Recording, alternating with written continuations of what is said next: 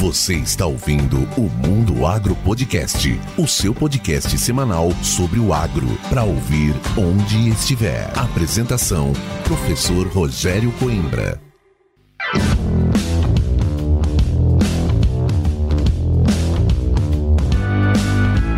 Começa agora mais um episódio do Mundo Agro Podcast, o seu podcast semanal sobre o agro para ouvir onde estiver e quando quiser. Esse episódio do Mundo Agro Podcast chega até você com o apoio da Momesso. Momesso, excelência no tratamento de sementes do on-farm ao industrial. No episódio de hoje, eu, professor Rogério Coimbra, converso com o Vinícius Menegas. O Vinícius é engenheiro agrônomo e possui mestrado em tecnologia de sementes pela UFPEL. Ele desenvolveu sua carreira na indústria de produção de sementes de soja de alta qualidade. Uma história de sucesso de um cara apaixonado por sementes. Nesse bate-papo, o Vinícius nos fala sobre a importância do profissional atuante na cadeia de produção de sementes e também dos avanços tecnológicos que mudaram o perfil do setor sementeiro no Brasil nos últimos anos. Bem, você já percebeu que o papo de hoje é de alto nível, então vamos logo chamar o Vinícius para conhecer essa história de sucesso.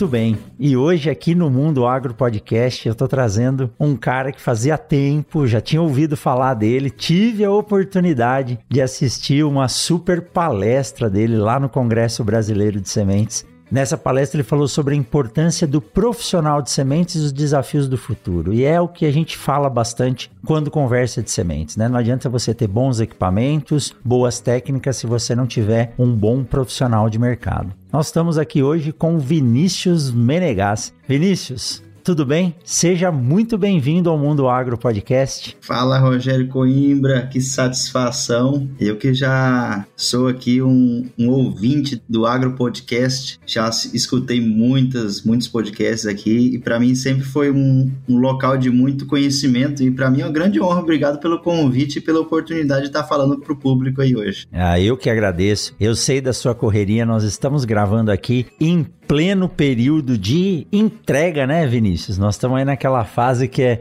aquela loucura gostosa, entrega, corre para lá, corre para cá, espera chover e você arranjou um tempinho para bater um papo com a gente. Mas é, o legal do Mundo Agro Podcast é isso: a gente conseguir gravar e colocar no ar temas ligados ao que está acontecendo no momento, né? Quando está plantando, falar de plantio, quando está tratando, falar de tratamento, quando está colhendo, falar de colheita, beneficiando e assim por diante.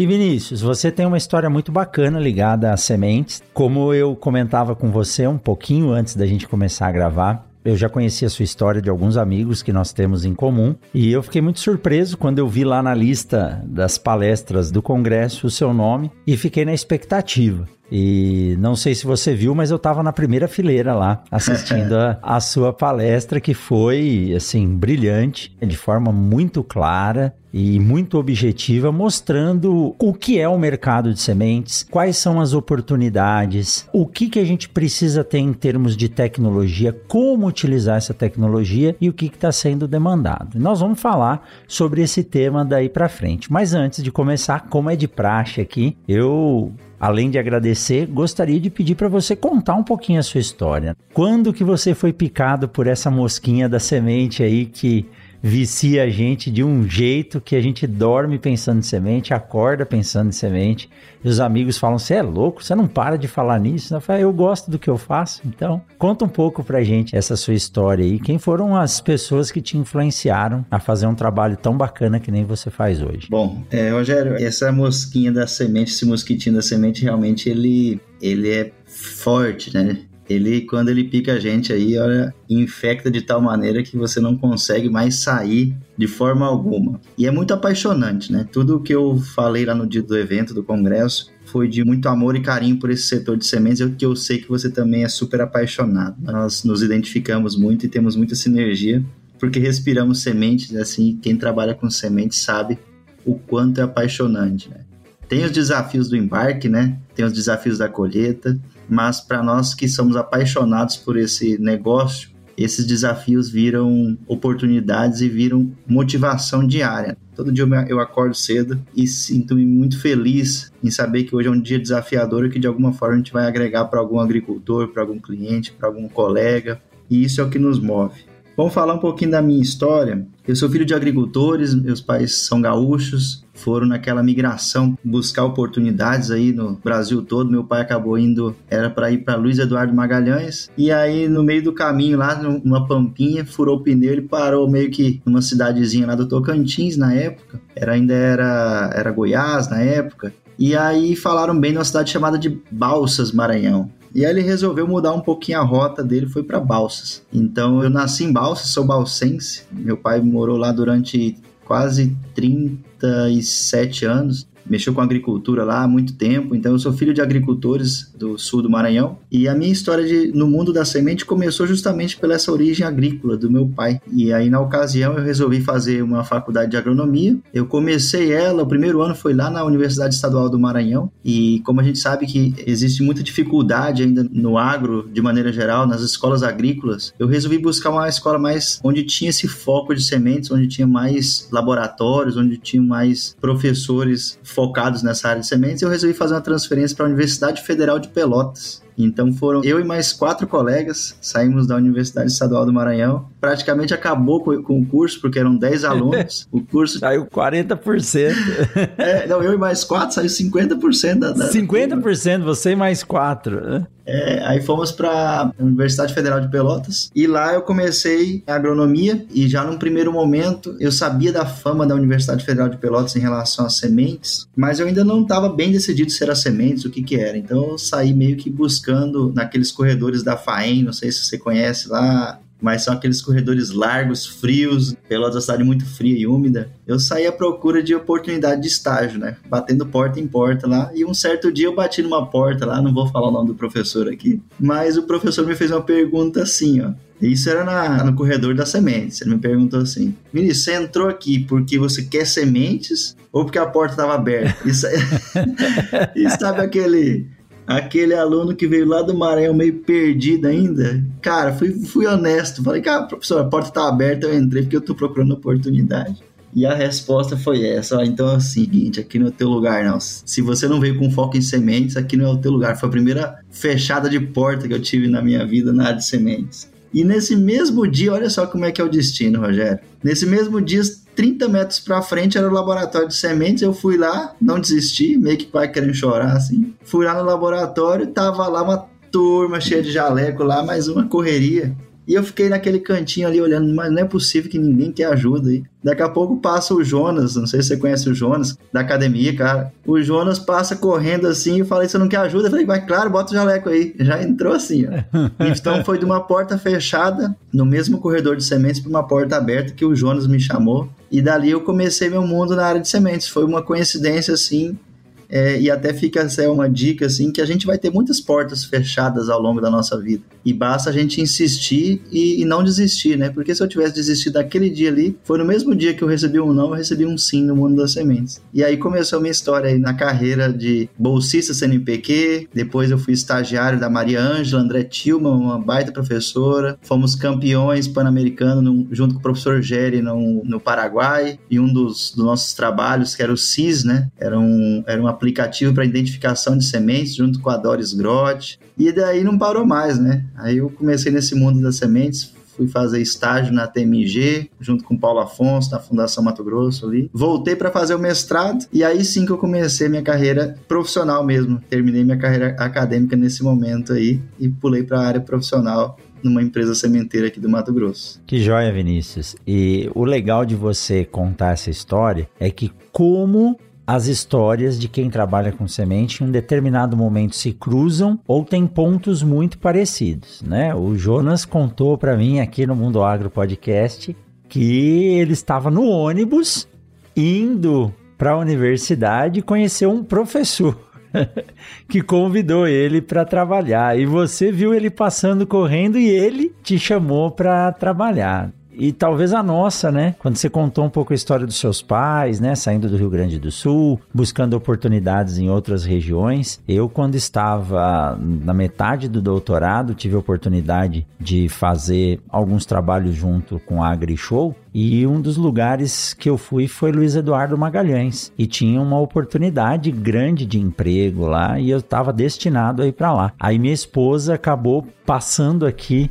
em Sinop e eu falei: "Não, eu falei, esse é um 63, isso foi em 2006, né, o meu caso. Falei, essa 163 aí tem um futuro muito grande. Eu conheci até Rondonópolis só e acabei vindo para cá. Se o destino não fosse esse, talvez a gente se conheceria lá em Luiz Eduardo Magalhães. Mas. É, e eu também, viu, Vinícius? Como eu sou de São Paulo, né? Quem está nos ouvindo aqui já conhece bem a minha história. Eu não tinha muita intimidade com a agricultura, um pouquinho mais com a cultura da cana, em função do meu tio, mas passei algumas vergonhas e fui lá no departamento de agricultura batendo umas portas. E a primeira porta que eu bati, engraçado que esse professor tem um parente aqui em Sinop, vira e mexe, eu encontro ele aqui, um grande professor, né? É Marcelo Andreotti, e eu bati na porta dele porque eu queria trabalhar com café, né? Assistia sempre lá no Globo Rural, café, café. E ele falou: Putz, Rogério, eu já tô lotado de aluno, mas aqui na frente tem um outro professor que trabalha com sementes, talvez ele possa te aceitar. o professor João Nakagawa. né? Escreveu o livro lá, Semente, Ciência e Tecnologia. Aí eu bati na porta dele, ele falou: "Olha, eu tô me aposentando hoje, mas eu vou continuar trabalhando". Isso foi em março de 1998. Ele estava se aposentando e até hoje ele trabalha, Vinícius, como voluntário na universidade. Até hoje ele está lá trabalhando da mesma forma e no mesmo lugar. Então, e dali para frente, né, a coisa foi fluindo aí, a gente acaba sendo picado e faz aí essa bagunça que a gente faz hoje. Mas muito legal, muito bacana essa história e saber também que você vocês se cruzaram ali. O Jonas é um baita amigo, teve aqui dando curso esses dias. E Vinícius, bom, você viu, né? Que você chegou lá num corredor de sementes, que a UFPEL é uma grande é, escola, né? Tem uma tradição aí gigantesca com esses grandes monstros aí que nos ensinam muito na área de sementes. E você, depois do mestrado, veio direto para a área profissional, para o mercado de produção de sementes. Poderia também ter seguido aí a carreira acadêmica, mas eu acho hoje uma boa opção aplicar os conhecimentos da graduação, do mestrado, do doutorado na produção. E a produção de sementes tem mudado, você vai falar disso aí para gente. Como é que foi essa transição? Sair do mestrado e adentrar direto uma empresa voltada à produção de sementes, trabalhando aí com produção de sementes de grandes culturas, né, soja, sorgo. Como é que foi essa transição para você? Quais foram as dificuldades lá que a academia não ensina e aí a área profissional você tem que aprender na marra? Rogério, assim, ó,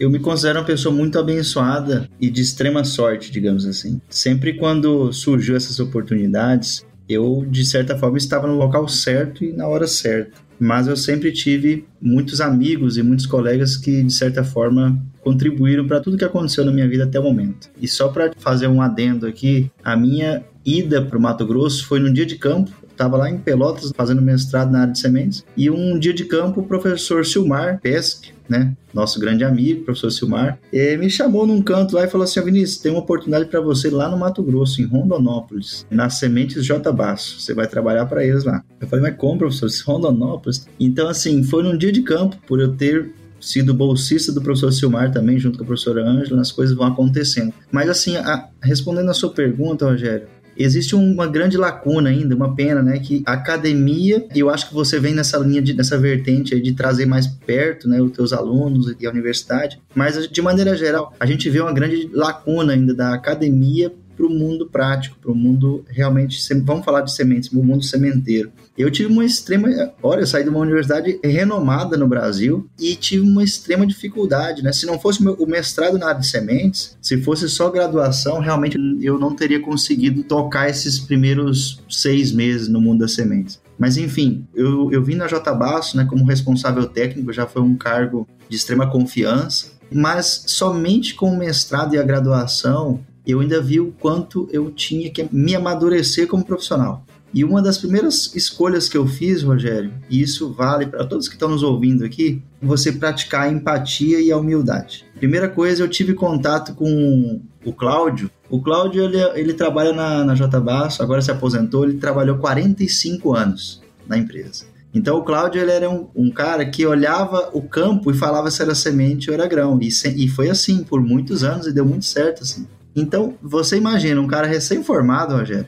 com mestrado, chega numa empresa tradicional pra caramba e você querer falar pro cara se é semente ou é grão. Então assim, primeira coisa que eu fiz foi realmente me aproximar dessa pessoa, desse profissional, que é uma pessoa maravilhosa, e sempre pedir a opinião dele, né? Cláudio, qual é a tua opinião? Olhando os resultados de tetrazóleo, o campo está me dizendo que a semente é boa. Aí ele sempre, naquele jeitinho dele, debulhava umas vagens lá e falava: isso aqui eu tenho dúvidas, eu acho que não é semente, não.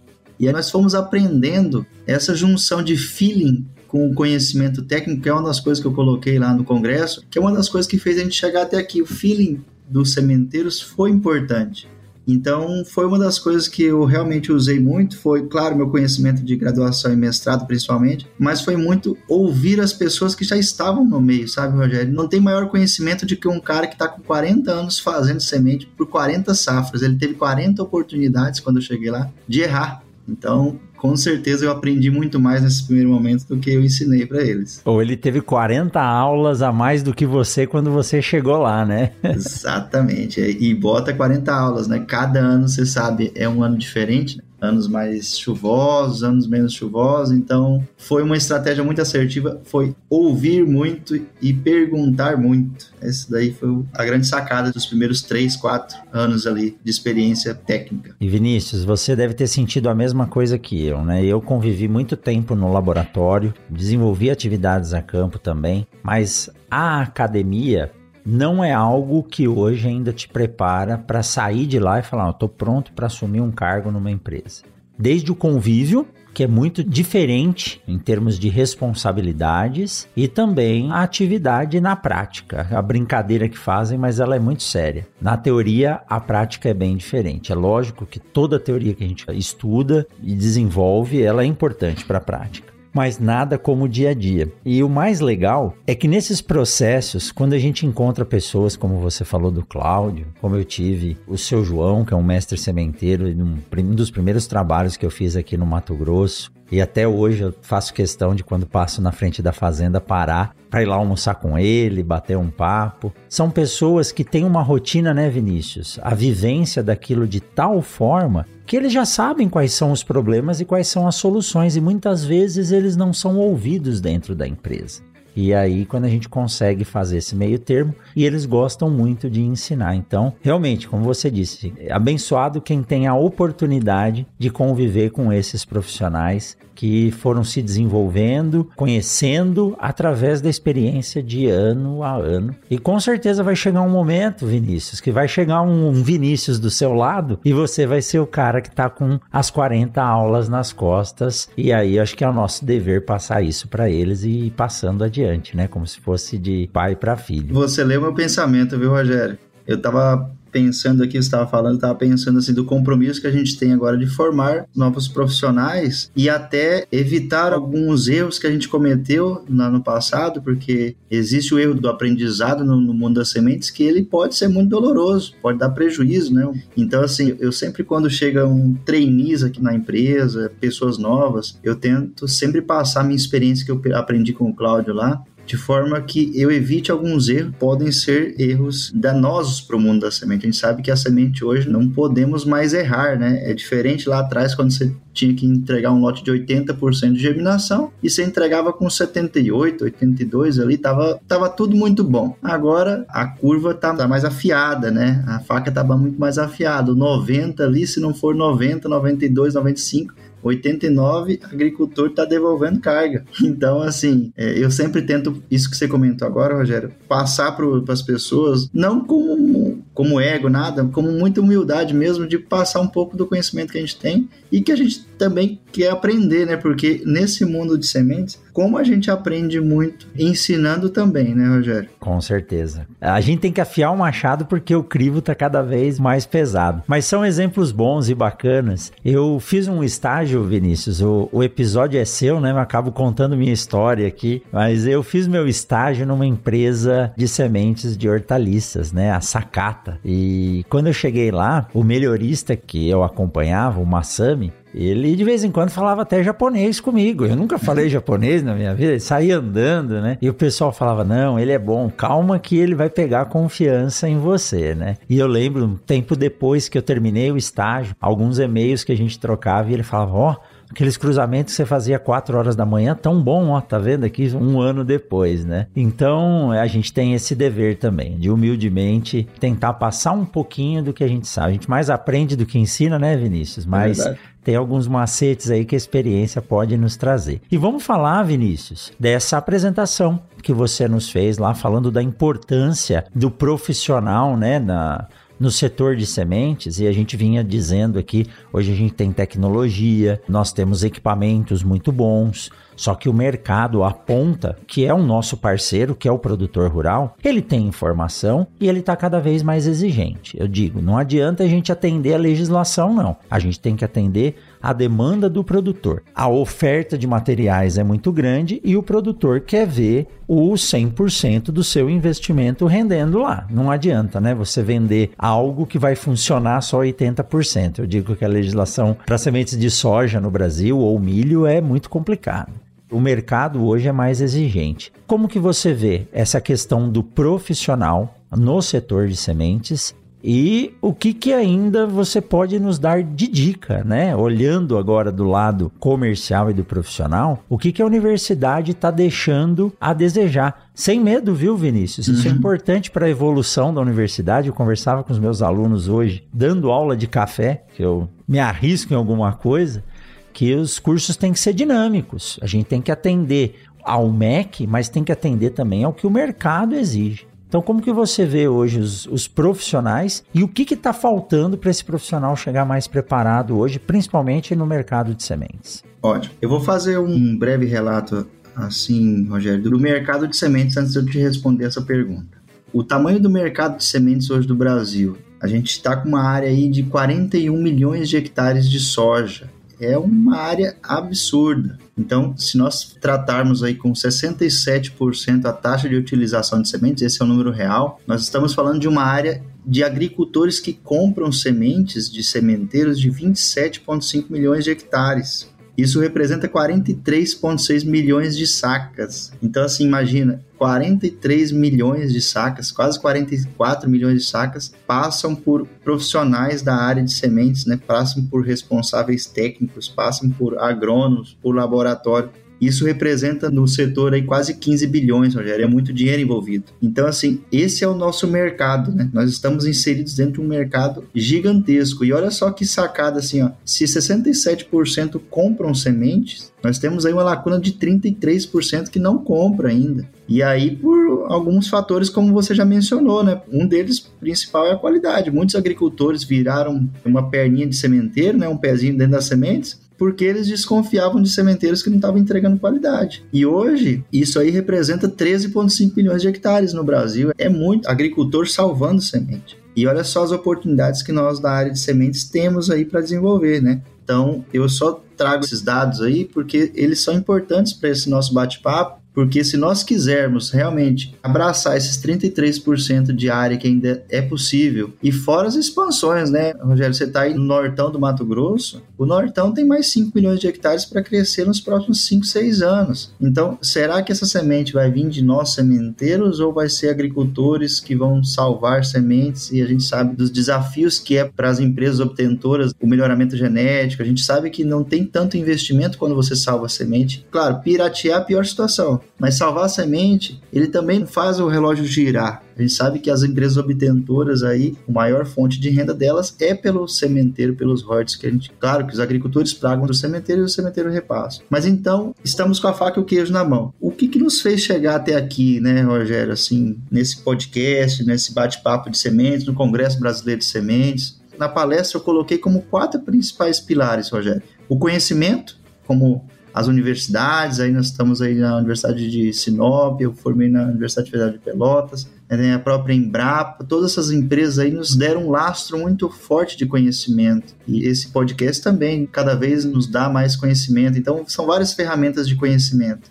O segundo pilar que eu julguei lá no dia da palestra, que a gente conversou, foi o feeling. E aí eu trago o Cláudio, você traz o João. Então, esse conhecimento aí que nossos colegas tiveram que no dia a dia aprender, que nada mais é conhecimento com prática, o feeling é mais ou menos isso, é experiência. Mas assim, conhecimento, feeling. O terceiro pilar que eu falo é a criatividade, né? E como tivemos que ser criativos ao longo desses anos, seja inventando um sistema de tratamento de sementes no passado, um sistema de botinha, uma palhada, seja um inoculante, e como o agricultor brasileiro teve que ser criativo e nós sementeiros também. Principalmente se tratando de UBS que não tinha tanta tecnologia, né? Se nós olharmos para trás, praticamente a mesma tecnologia de 40 anos é a mesma de 3 anos atrás. Nós estamos com inovações no mundo das sementes há 3, 4 anos. Não dá nem para falar. Quando eu fiz mestrado, e não faz muito tempo, as UBS eram as mesmas. Agora que a gente ouve falar em, em novas empresas aí, alemãs,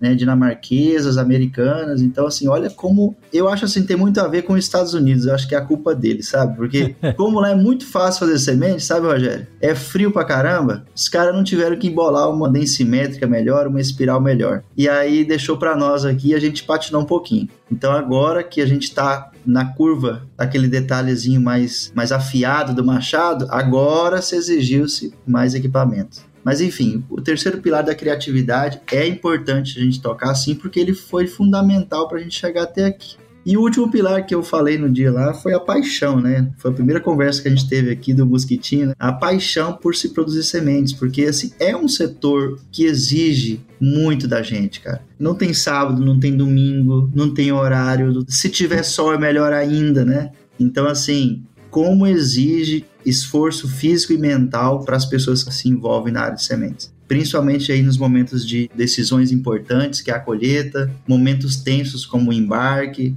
receber um questionamento de um agricultor que às vezes aqueles 500 hectares representa a vida dele, da família dele, e você receber um questionamento e de forma muito profissional tentar buscar uma alternativa, não dizer que ele está errado, mas sim entender o porquê que aquele resultado não está condizendo com a realidade, né? Porque na verdade o agricultor quer só a verdade. Então assim, tem que estar tá apaixonado para você se manter nesse ramo. E não é nada forçado, né, Rogério? A paixão para o mundo das sementes ela é natural mesmo. Então, esses quatro pilares nos fizeram chegar assim, aqui, sabe, Rogério? E a universidade nos ensina desses quatro pilares, ela só nos ensina realmente o conhecimento o feeling, criatividade e paixão ele é adquirido. Na minha opinião, ele é sempre adquirido. E complementando sua pergunta, o que está faltando nas universidades de agora em diante, na minha opinião, para que a gente consiga buscar aqueles 33% de área de soja ainda que dá para vender e fora o crescimento ainda das áreas de expansão que a gente tem no Brasil como um todo. Se nós não se prepararmos nas universidades em buscarmos dados e interpretação dos dados, eu acho que nós, talvez daqui 10 anos, Rogério, nós não vamos estar, às vezes, mais fazendo talvez até esse podcast. Porque se nós não tivermos aí com olhares, olhando números e interpretando esses números, vai ser cada vez mais difícil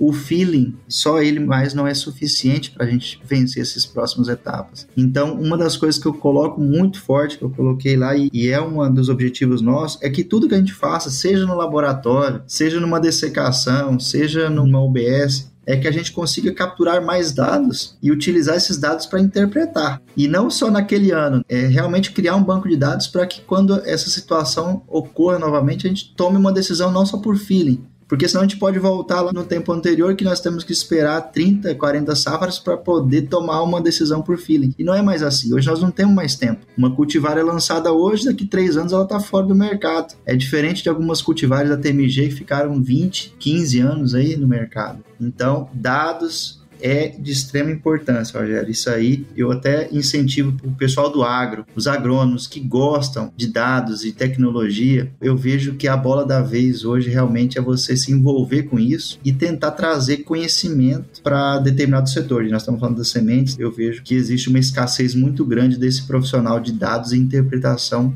focado em sementes, sabe, Rogério? Com certeza. Vinícius, olha, você está falando aqui. Eu não posso te dar o spoiler ainda, mas talvez daqui seis meses, um ano, nós vamos conversar de novo sobre isso. E existem algumas coisas que a gente busca, né? Conforme a gente vai estudando, aprendendo. E a predição de dados, não só a interpretação, viu, Vinícius, mas usar esse dado de forma preditiva, hoje ela é uma condição fundamental para a gente se manter no negócio, porque é isso que traz a sustentabilidade. Fazer mais com menos. Não é a sustentabilidade do modo xiita que se ouve, não, mas a sustentabilidade de fazer mais com menos. Então, daqui para frente, talvez a gente tenha alguma possibilidade de aplicar isso voltado especificamente para o setor de sementes, com algumas ferramentas mais palpáveis mesmo. Porque o que me assusta hoje, Vinícius, e você citou agora que a gente está tendo que evoluir, não basta só ter o conhecimento, o feeling, a gente precisa se capacitar cada vez mais. Mas o que me assusta nessas minhas rodadas, e eu tenho tido a oportunidade, né? Deus me deu essa oportunidade de estar nos lugares onde acontecem as coisas, conhecer as pessoas e ter uma visão, não do ponto de vista comercial, mas do ponto de vista acadêmico de tudo que está acontecendo. Isso me permite inferir e intuir sobre muitas coisas. Então me assusta muito quando um mercado desse que você disse aí, que é um mercado de aproximadamente 27,5 milhões de hectares, 15 bilhões de reais, e nós temos 10 bilhões ainda para ser explorado. E você chega muitas vezes num escritório dentro da sementeira ou numa empresa e nós temos algumas planilhas do Excel com números cruz sendo observados para se tomar uma decisão. Se aquilo vai ser um lote, não vai, para onde ele vai ser entregue ou não. Então a gente precisa usar ferramentas é, de inteligência que hoje a gente ainda não usa no setor de sementes. Mas aos poucos nós estamos trabalhando, estamos melhorando para isso e não pode ser simplesmente mais na intuição. Nós precisamos de dados palpáveis Exato. e a informática ajuda isso, né? Porque é zero e um. E você imagina, Vinícius, nós estamos falando hoje de um mercado de 10, 12 bilhões de reais a ser explorado, tanto para geração de emprego quanto para fornecimento de segurança alimentar. Em nenhum momento, acredito que você também não, é contra que o produtor faça aquele seu último tombo, que ele faça a sua semente. Mas você que está aí do outro lado, né? Você está dentro da indústria, vendo o desafio que é se escolher um material, plantar, produzir com qualidade, porque a qualidade se faz a campo depois ter condição de tirar isso sem agredir em nada essa semente, levar para um processamento, armazenar e entregar 8, 10 meses depois para que aquilo lá faça a sua vez. E semente não tem shelf life, principalmente é de soja, né? É, o que produz tem que vender ou é prejuízo. Então, você imagina só em termos de segurança alimentar, o que é a gente poder oferecer mais 10, 12 milhões de hectares aí que seja o que se acredita que pode ser explorado, com segurança de algo que vai ser produzido e vai te dar retorno em termos de alimento, né? Só se a gente pensar nesse ponto de vista já é algo que assim o governo deveria falar, opa, não, nós vamos tomar conta disso aqui. Nós vamos incentivar essa área a ser explorada com semente, não que o produtor não possa fazer, mas é muito difícil, né? O produtor rural ter uma UBS com esse nível de tecnologia tecnologia que você citou aí, com equipamentos quase autônomos de ultra tecnologia, e você vai dizer que ele vai colher com uma máquina, vai passar numa máquina de vento peneira, ensacar e guardar e vai ter a mesma qualidade do que a gente faz na indústria. Então, do ponto de vista de segurança alimentar, só isso aí já justificaria esse esforço, né, Vinícius, de buscar esse espaço aí que está sendo inexplorado, eu digo ainda, viu? E Rogério, só um adendo. Quando eu falei de 15 a 20 bilhões eu estou só me referindo germoplasma e taxa tecnológica. Então, quando a gente abrange TSI, quando a gente abrange indústrias de beneficiamento, indústria de secagem, indústria de silos, e aí eu nem estou indo para o químico, para o fungicida, cara, esse negócio é mega, é gigantesco. Eu só estou falando de 15 a 20 bilhões de germoplasma e taxa tecnológica. É semente na veia. Eu não estou nem falando do bag, eu não estou nem falando do caminhão que transportou o bag. Então, assim, é uma responsabilidade absurda esse nosso setor de sementes e tudo começa por ele.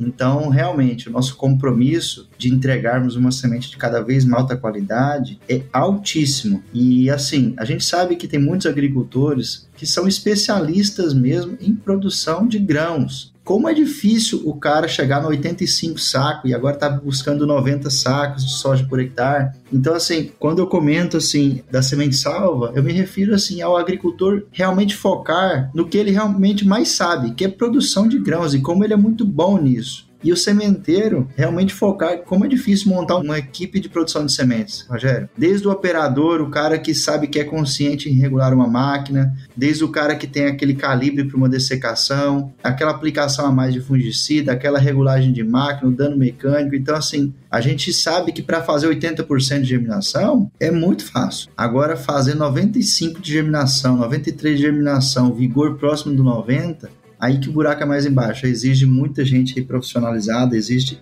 vai exigir cada vez mais de nós profissionais, professores, meio acadêmico, para que a gente busque realmente afinar cada vez mais esse machado. E não é fácil realmente não é fácil e a exigência e o preço da semente está cada vez maior. Então, temos que andar junto aí, realmente, essa evolução constante. É, se o próprio mercado de sementes hoje, a, a indústria, eu digo, né, ela tem mudado hoje, eh, são raras as empresas que tentam dominar todas as etapas. O campo, o beneficiamento e a comercialização. Cada vez mais a gente vê o cooperado se especializando em fazer a semente no campo, o agregador de valor, que é aquele que colhe, beneficia e armazena, e um terceiro setor que é aquele que posiciona o produto numa determinada região para um determinado produtor. Então nós temos aí três visões de algo que era feito de uma vez só. Então o produtor ele realmente tem que focar em produzir e garantir aí a produção final, que é a transformação da semente em grão para alimento, e não tentar voltar ao início dessa cadeia, deixa na mão de quem sabe fazer, né? Isso aí, Rogério. E complementando aquela tua pergunta, né? O que, que nós precisamos fazer de agora em diante? Eu já tenho a questão dos dados, a interpretação, que é isso que você já mencionou aí, um spoiler aí da predição. Outro ponto importantíssimo, que a gente não aprende na universidade, infelizmente. Hoje, a análise de custo é algo que está na no nosso dia a dia, ainda mais com esses últimos dois anos de pandemia aí, e agora com essa safra agrícola extremamente cara, como as questões de custo elas estão cada vez mais relacionadas ao nosso dia a dia. Desde a escolha de um parceiro para fazer um tratamento de sementes, desde a escolha de um parceiro para montar um novo BS, uma empresa civil, uma empresa de secagem. Eu acho assim, ó, que é um dos temas que nós temos que cada vez mais bater e abordar com nossos colegas aí das universidades, os profissionais que têm essa afinidade com análise de dados, e custo são profissionais que realmente eles vão estar diferenciados no mercado, porque essa exigência de custo, análise de payback, fazer uma, uma análise de viabilidade de uma UBS ou não, é fundamental para o profissional da área de sementes. E a gente está falando de agronomia, né? Agronomia. E o cara hoje tem que ser agrônomo, tem que interpretar dados e ainda tem que fazer uma análise de viabilidade de um projeto de UBS. Então, olha só, na minha universidade eu tive poucas oportunidades de, de interpretar custos e quando eu fiz a análise de custo era muito mais para algo financeiro, né, algo de banco e tudo mais. Eu lembro de algumas aulas que eu fiz de projetos agrícolas. Agora, realmente, viabilidade técnica, payback, capex, opex. Então, assim, olha só que nível que a gente está chegando. A gente está meio que virando um especialista em contabilidade e ainda tem que ser agrônomo, né? é verdade. É. Ah, mas essa especialização, ela é, é, eu acho que ela é muito benéfica. Nós não podemos se acomodar naquilo que a gente sabe fazer. E também a gente não pode ser, né, um oceano de conhecimento com um centímetro de profundidade. Então, se eu não me aprofundar em custos, em contas, em todos esses processos, eu não vou conseguir ser mais eficiente.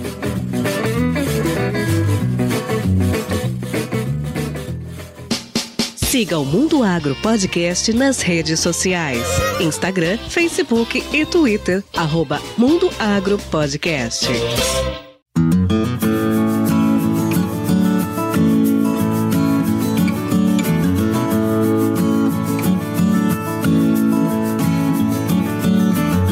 Falando em termos de eficiência, Vinícius, a gente entendeu, né, que o profissional, ele tem que se tornar cada vez mais especialista, e eu digo, eu nunca parei de estudar, sempre tem uma coisa nova para aprender. Desde aprender a editar um vídeo quando chegou a pandemia, que eu fui obrigado a colocar minhas aulas na internet, até a entender o que, que é o dimensionamento de um secador que era de grãos e agora está sendo transformado em secador de sementes. Está mudando tudo. Eu não sou engenheiro agrícola, mas eu preciso entender como aquilo funciona. Eu não vou projetar e dimensionar, mas eu preciso saber qual que é o fluxo de ar que passa, qual que é a demanda energética, qual que é a taxa de conversão. Então a gente tem que estudar, a gente tem que sair da zona de conforto. E por falar nisso, nós estamos passando, ou já passamos, eu acredito, num processo evolutivo. Você bem disse, até 4, 5, vamos falar 10 anos atrás, as UBSs eram a mesma coisa de 20, 30 anos atrás. E hoje em dia as coisas estão mudando e até o nome mudou. Exato. Não é mais uma UBS. Hoje a gente trabalha com uma indústria. Ali que a gente agrega o valor, separa o joio do trigo. E como que é essa evolução? O que, que aconteceu nesses últimos anos que nos demandou isso? É uma exigência do mercado ou é a própria competição ou são as duas coisas junto em prol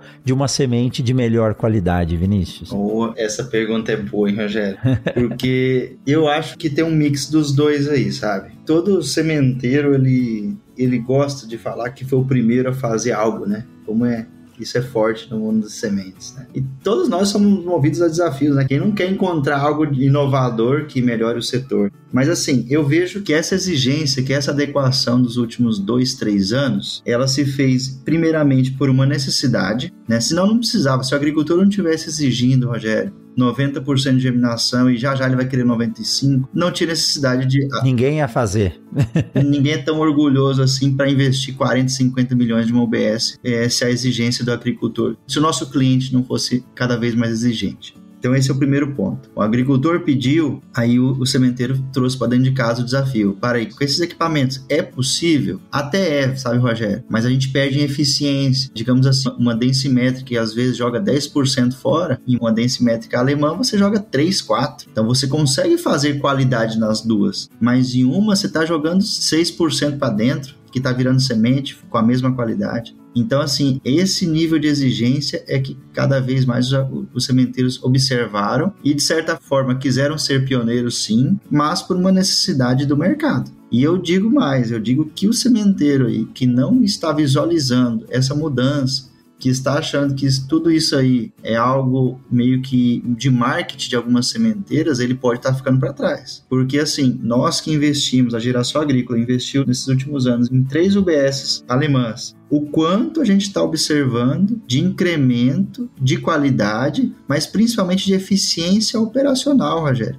A gente não está jogando mais semente boa fora. A gente está tirando da linha de beneficiamento só o que realmente não tem qualidade fisiológica, que esse é o grande desafio. Então, é realmente foi uma necessidade do cliente e, claro, uma busca pelos, pelo pioneirismo tecnológico, sabe? Eu vejo essas duas respostas aí para esse bombardeamento de UBS que está vindo aí de agora em diante, sabe, Rogério? E isso culmina com aquilo que você falou lá no pouquinho atrás, de que a demanda, né? O custo da safra tem se tornado cada vez maior. Então, se é caro fazer uma semente. Não sei se esse número já mudou, mas estimava-se em 2,5 a 3 vezes mais do que o valor do grão. E depois de beneficiada, então, isso pode chegar 8 a 10 vezes mais o valor do grão.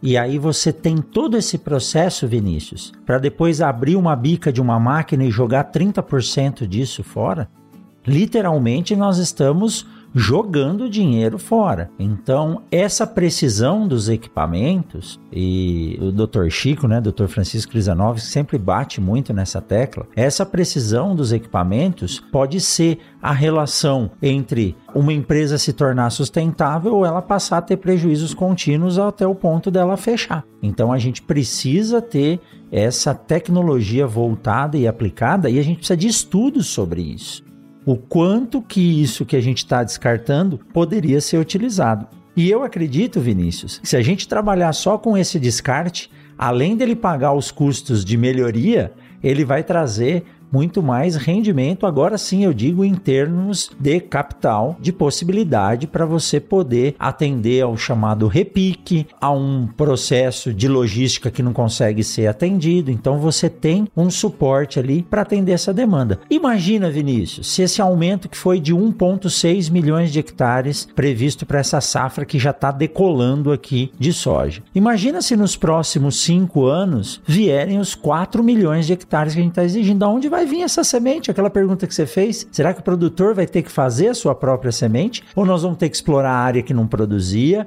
Ou melhorar a nossa eficiência operacional?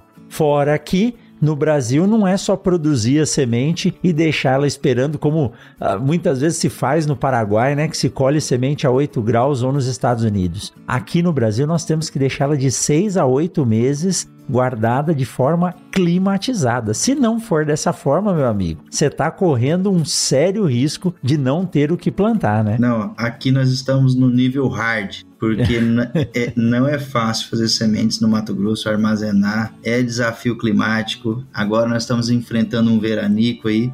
Então, assim, é, realmente, tudo que a gente está visualizando agora exige muito, mas muito conhecimento técnico, muita gente preparada, equipamentos mais afiados, senão a gente não vai conseguir. E o que acontece? Aquela pergunta que eu fiz no Congresso: será que nós estamos preparados para realmente os sementeiros? Nós estamos preparados se os 13 milhões de hectares do Mato Grosso do Brasil todo falassem, não, agora vamos todo mundo comprar semente, decreto nacional, 100% semente comprada. Será que nós não passa vergonha, Rogério? No primeiro ano, no segundo ano? Será que nós todos sementeiros estamos preparados para aumentar 33% com a mesma qualidade? Opa, com a mesma qualidade não, com maior qualidade, porque agora ele vai exigir ainda mais. Então, assim, o buraco é mais embaixo. Então, estejamos todos preparados para essa onda que vai vir, porque de forma natural, esses 33% eles vão acabar vindo. Seja mais longo ou menos longo, vai acabar vindo. Mas mesmo assim, né? Olha a expansão que você acabou de citar aí, 1,6 milhões de hectares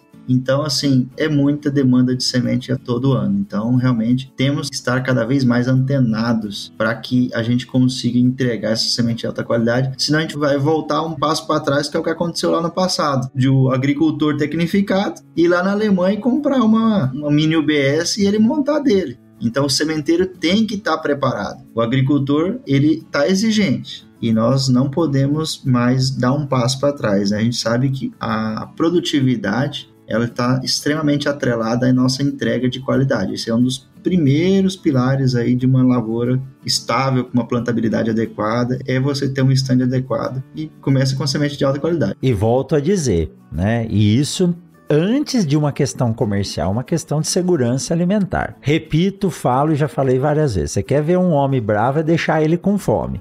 Você quer colocar ele com as armas na mão é deixar a família dele com fome. E a gente depende muito disso. Nós vimos nesse ano um estado de guerra entre dois países que têm uma importância econômica muito grande para a agricultura, um grande fornecedor de nutrientes, o outro um grande fornecedor de matéria-prima, né, que é o trigo, e aí a gente se vê nessa situação. Então, hoje o Brasil já está produzindo mais trigo do que produzia antes. E aí eu leio a reportagem, Vinícius, dizendo assim: produtor, eu vou colher todo esse trigo, os 35% que eu aumentei. Eu só não sei para quem ou como eu vou entregar isso. Então, olha como um estudo, um planejamento de segurança alimentar ele é importante. Então, cabe a nós produzir essa semente. Mas eu digo que se hoje essa área fosse demandada, a gente ia literalmente apertar o passo aí sambar no pandeirinho, porque não ia ser fácil entregar. Já não é fácil entregar hoje no padrão que está sendo exigido com que a gente produz. Imagina esse aumento de área. Mas é isso aí, Vinícius. Então, a gente precisa de pessoas como você, que tem a paixão pelo que faz, se dedica todos os dias aí, né? Mesmo com uma criancinha pequena exigindo a gente em casa aí, como é?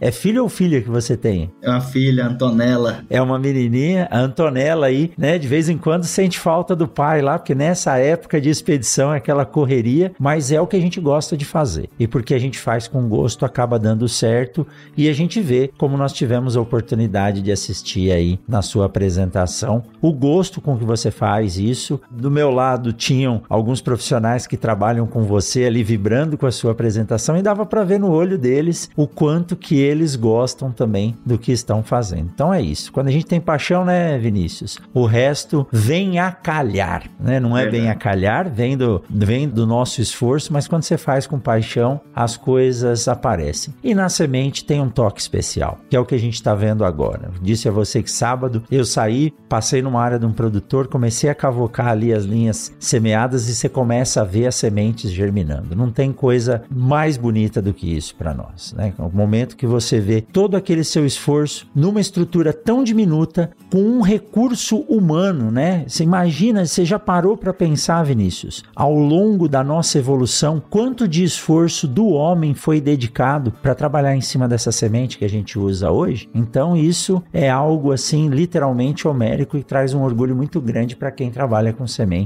vendo ela nascer. O que eu tenho a dizer para você é simplesmente parabéns. Continue assim, viu, Vinícius? Ô, Rogério, eu que agradeço aí. E eu também tenho a te agradecer aí, porque eu aprendi muito no, no Mundo Agro Podcast, tenho acompanhado aí bastante, assisti a podcast do Vinícius Marquioro, do Ademir Rene, ixi, acompanhei uns quantos aí. E assim, todas as viagens que a gente tem feito, é, colocar o Mundo Agro Podcast e fazer uma visita numa fazenda é sempre uma aula. Eu só tenho a agradecer aí, porque isso aí mostra também quanto essa paixão pelo conhecimento, né, Rogério, você tem. E de coração mesmo, estou muito orgulhoso do convite que você fez para mim. É uma satisfação conhecê-lo. Foi um momento muito bacana esse que a gente está vivenciando agora, lá no Congresso também. E fique sempre à vontade para a gente conversar. Estou sempre à disposição. Inclusive, reforço o convite aqui do Henrique lá para a gente ir visitar o BS lá, IBS, porque a gente pode bater um papo, assar um carneiro, quem sabe, né? Aqui na Serra da Petrovina. Vai ser uma grande satisfação tê-lo aqui presencialmente com a gente também. Com certeza. Ó, esse negócio de você dizer que vai ouvindo o Mundo Agro Podcast só vai subindo mais a régua, vai dando cada vez mais responsabilidade para a gente fazer algo bacana. Mas faço com muito gosto e agora você vai se ouvir lá e o Brasil vai ter oportunidade de conhecer o Vinícius, que está aí na Girassol Agrícola hoje, fazendo um, um baita de um trabalho. O outro Vinícius que você citou, esse com V, não com W, que é o Vinícius Marquioro, foi aluno nosso aqui, um prata da casa também, uma excelência, e está trabalhando aí com a parte de agricultura de precisão. E ainda 2022 eu vou estar tá aí junto com o pessoal da BASF, batendo um papo com vocês e tendo a oportunidade de conhecer essa estrutura que vocês têm um grande orgulho, né, de estar tá cada vez mais atualizando ela.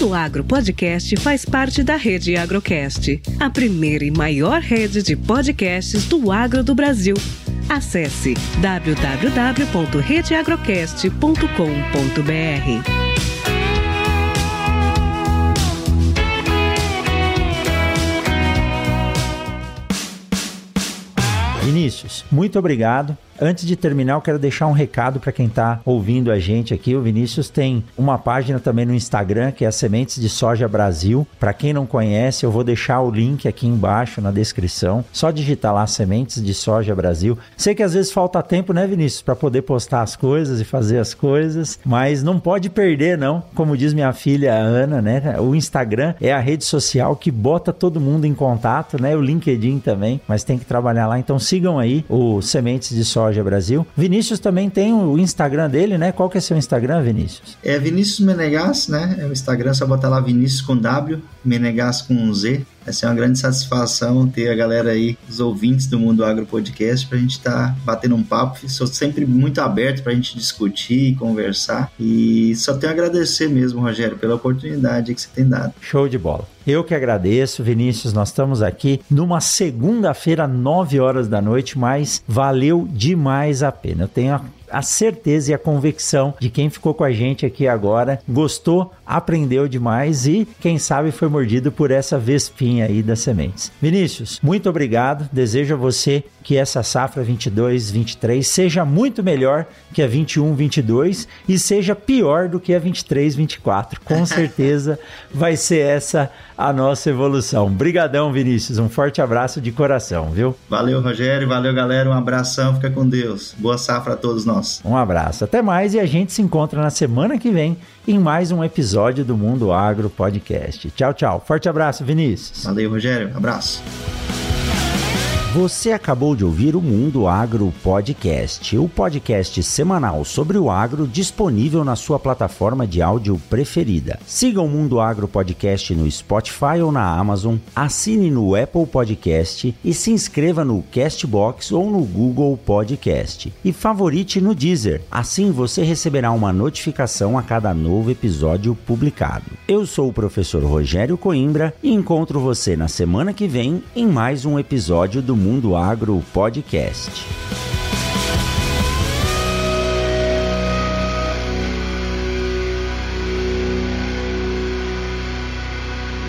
Você ouviu o Mundo Agro Podcast. Informações, novidades e muito mais.